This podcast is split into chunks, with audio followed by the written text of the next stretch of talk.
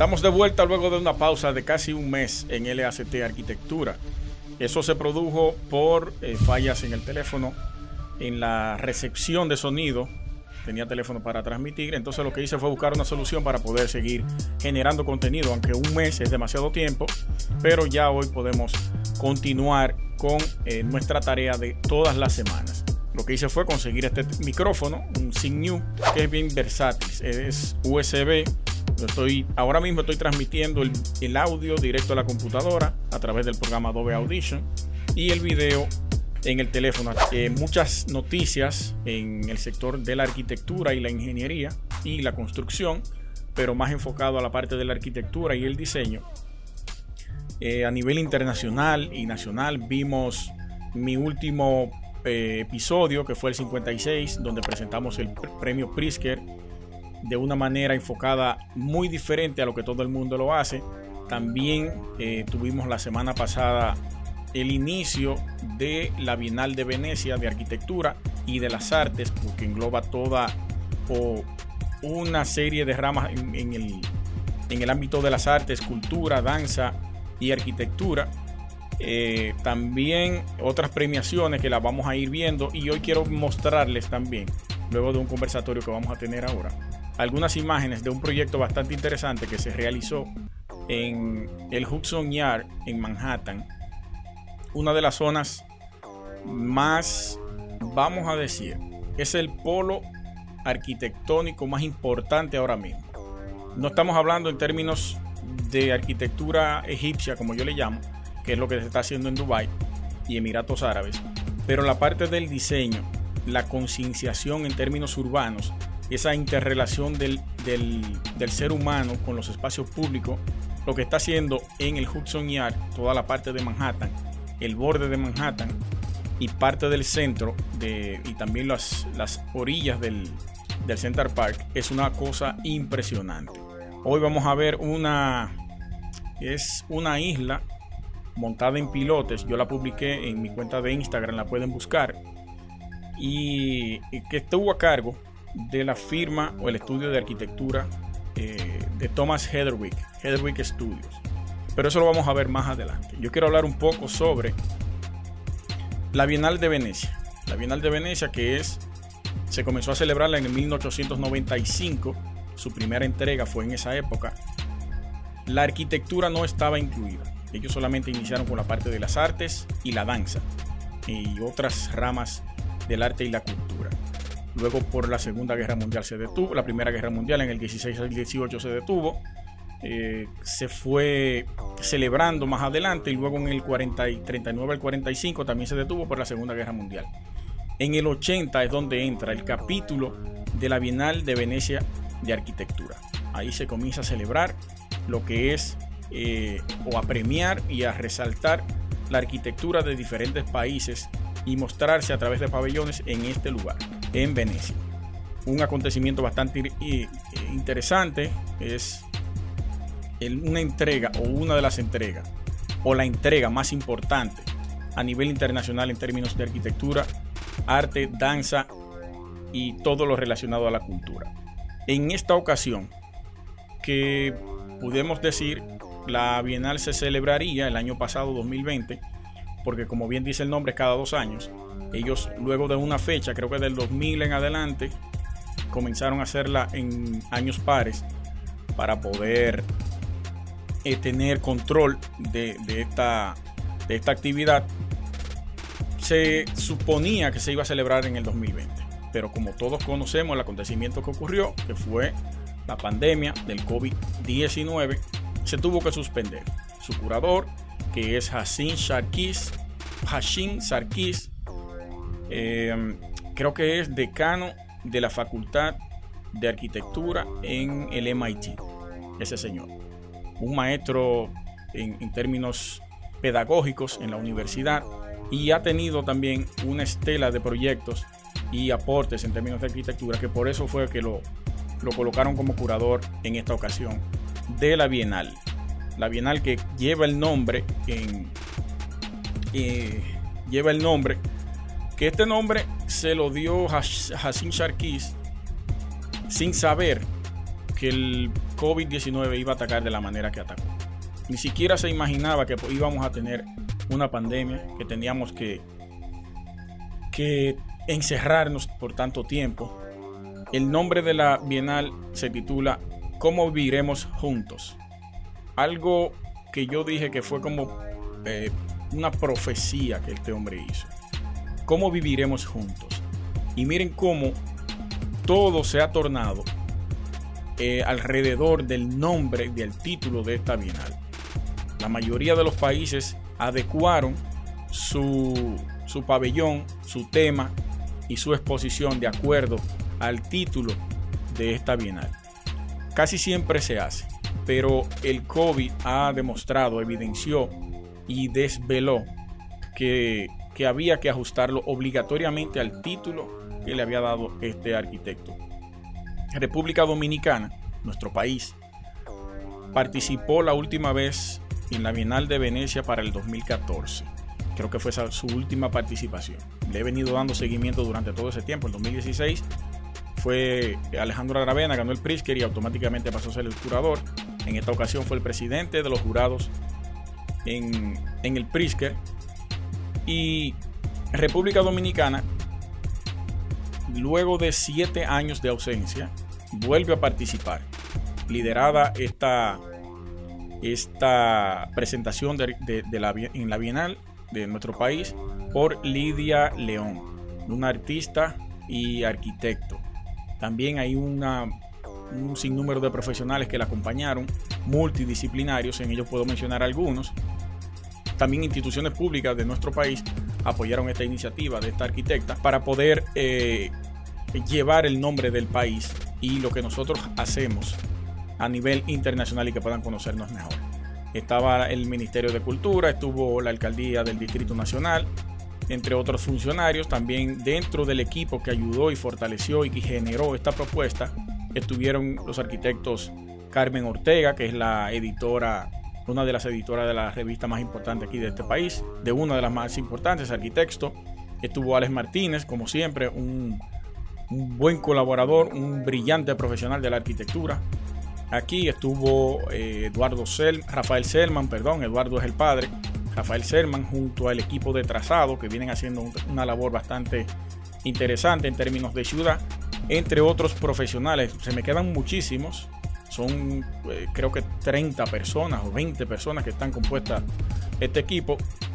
Y nosotros en Arquitectura Radial, que es nuestro programa de radio, que se transmite por Sol 106.5 junto a mi compañero Kleiner Morel, y resaltamos la labor, resaltamos la participación de República Dominicana en este evento tan importante y que pone en evidencia qué somos nosotros, cómo somos nosotros y qué podemos hacer. Esta presentación del pabellón, que fue algo interesante, se presentó en una de las iglesias eh, franciscana, creo que es el nombre de la iglesia donde está eh, expuesto el pabellón de la República Dominicana. Lo que hicieron fue colocar unos paneles en, en, las, en las paredes de los laterales, iluminadas desde atrás, pero con un arte de hojas de tabaco, que fue el concepto que ellos adquirieron. esa representación de las hojas y el color del tabaco, dicen algunos críticos de arte y arquitectura, que representa la parte de los vitrales que tenía la iglesia en su origen. Algo bastante interesante que me imagino que Lidia León, al igual que todos los colaboradores del, diseño del pabellón, tomaron en cuenta dónde se iba a colocar, cuáles eran las características de ese lugar y adecuaron el pabellón para ese lugar. Eh, nuevamente saludamos, felicitamos y le daremos seguimiento porque esto va a durar desde el 22 de mayo hasta el 22 de noviembre. Seis meses justo dura la exposición de la Bienal de Venecia en ella la Bienal de Arquitectura. Eh, bueno, vamos a pasar ahora para mostrarles esta imagen bastante interesante de este proyecto de Heatherwick Studio. Voy a pasar el, link completo a la pantalla para que puedan verlo. Déjame cambiar el sentido del micrófono a esto. Lo bueno es que este podcast Cualquier fallo se puede editar. Miren, lo pueden ver ahí. A ver, vamos a ver la, la cámara. Aquí. Esta, este proyecto que fue elaborado por este arquitecto, o más bien la firma de arquitectura, Heatherwick Studio. Eh, la ubicación del proyecto está en el muelle 54 original, en la lidera del suroeste de Manhattan, donde atracaron los sobrevivientes del desembarque de, del Titanic. Miren qué interesante. Aquí podemos ver, déjame buscar la, imagen que yo descargué en el escritorio para poder abrirla y que se pueda ver porque hay una franja en la página que no me permite visualizar bien el proyecto. Vamos a ver si aquí se ve. Ya como hemos calado a un nivel más alto del podcast, podemos hacer algunos ajustes durante la transmisión. Está un poquito cerca ahí. Miren. Aquí, señores, podemos ver cómo esta firma de arquitectura utiliza pilotes ya eh, antiguamente anclados al suelo. Hay una sección, hay una imagen de la sección de ese proyecto que la voy a mostrar más adelante para que ustedes vean la profundidad que tiene desde el nivel del mar hasta el fondo del mar. En la parte, en esa esquina del proyecto, hay una pendiente en la topografía del terreno del, fondo del mar. Y yo quiero que ustedes vean la, longitud de cada uno de esos pilotes. Lo voy a mostrar más adelante. Entonces, dice ah, por aquí, exacto, que fue donde atracaron los que desembarcaron luego del desastre del, del barco Titanic. El promotor ha sido Barry Diller junto a su esposa Diane von Furstenberg impulsores de otros proyectos claves en Nueva York como el Highline.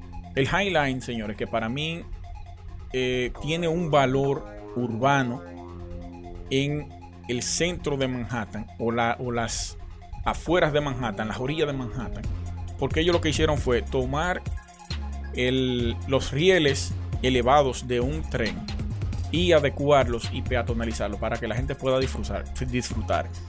Crearon un ambiente totalmente amigable para que la gente pueda caminar entre los edificios a pie, pero a un nivel muy alto, donde puedan apreciar parte de la ciudad, parte del skyline de la ciudad. Algo bastante chulo. No se puede subir con bicicleta, yo pregunté en algún momento, me dijeron que no, que no se puede. Entonces en algún momento iremos por ahí, dejaremos la bicicleta amarrada y seguiremos andando. Eh, continúa el texto y dice que en este caso han colaborado con el Hudson River Park Trust para crear una nueva dotación con espacios públicos sobre una antigua zona industrial.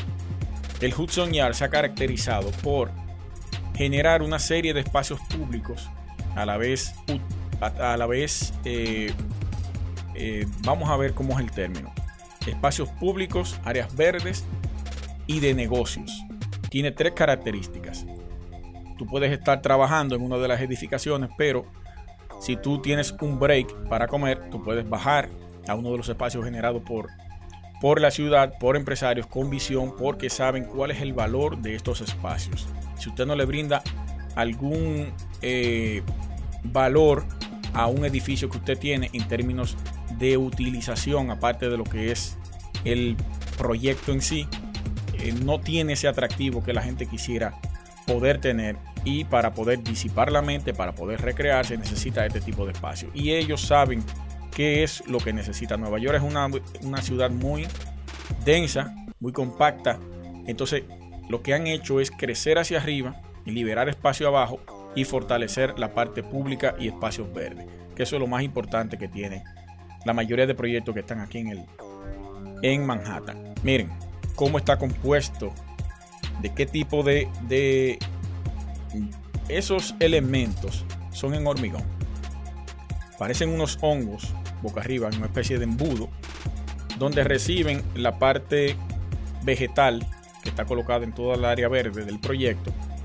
Y me imagino que pueden drenar a través de estas columnas. Tienen algún tipo de liberación de, de, de desagüe o ese tipo de cosas.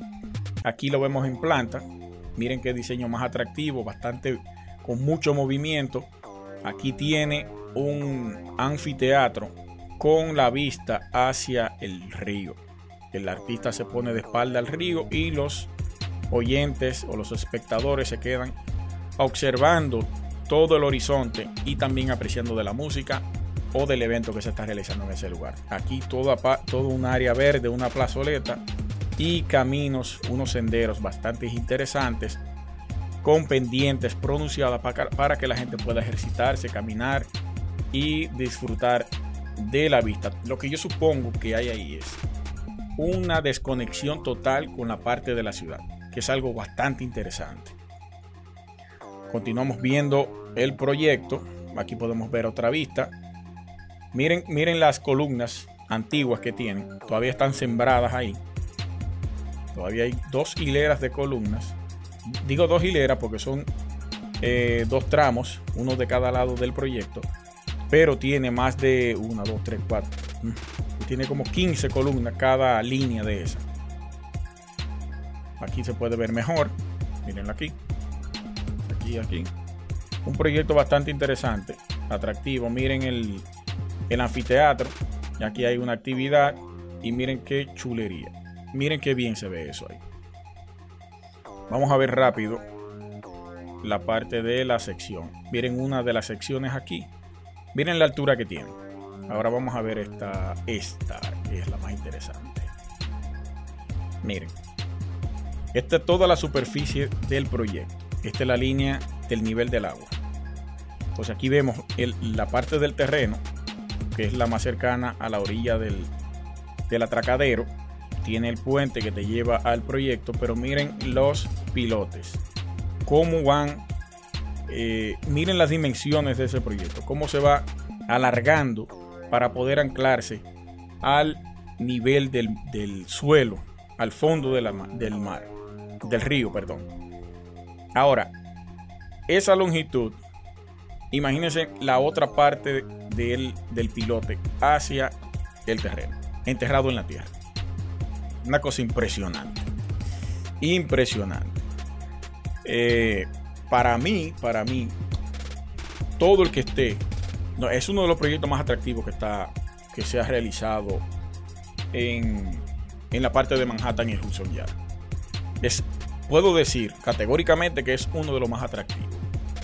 Yo les recomiendo a todo el que esté allá, que escuche este contenido, que pase por ahí y pueda apreciar lo que hay ahí, porque para mí eso es una obra de arte. Y ese estudio de arquitectura, que es uno de los de los más visionarios, si usted va al Bessel, usted se va a sorprender con lo que hicieron esa gente ahí. Es algo que quizás la gente va, a hacer una foto, ah, mira qué chulería, pero el nivel de ingeniería, de diseño, visión que hubo ahí, eso, eso es algo que, solamente, y como yo lo he dicho, la mayoría de firmas tienen algoritmos para poder trabajar los eh, proyectos. Solamente con eso se pudo conseguir ese nivel de creación. Eh, vamos a dejar este podcast hasta aquí, señores. Va bastante avanzado. ¿Qué ustedes creen? Eh, nada, vamos a seguir escuchándonos. Vamos a seguir dándole contenido más a menudo. Se los prometo. Vamos a hacerlo quizás uno por uno por día. O quizás dos veces a la semana para no saturar. Pero vamos a estar brindando el contenido aquí en LACT Arquitectura. Mi nombre es Luis Taveras. Los que no lo han hecho, por favor, suscríbanse, compartan y denle a la campana, como dice todo el mundo, para que reciban las notificaciones cada vez que estemos subiendo un contenido de nuestro canal. Gracias por el apoyo y nos encontramos en el próximo capítulo. Hasta pronto.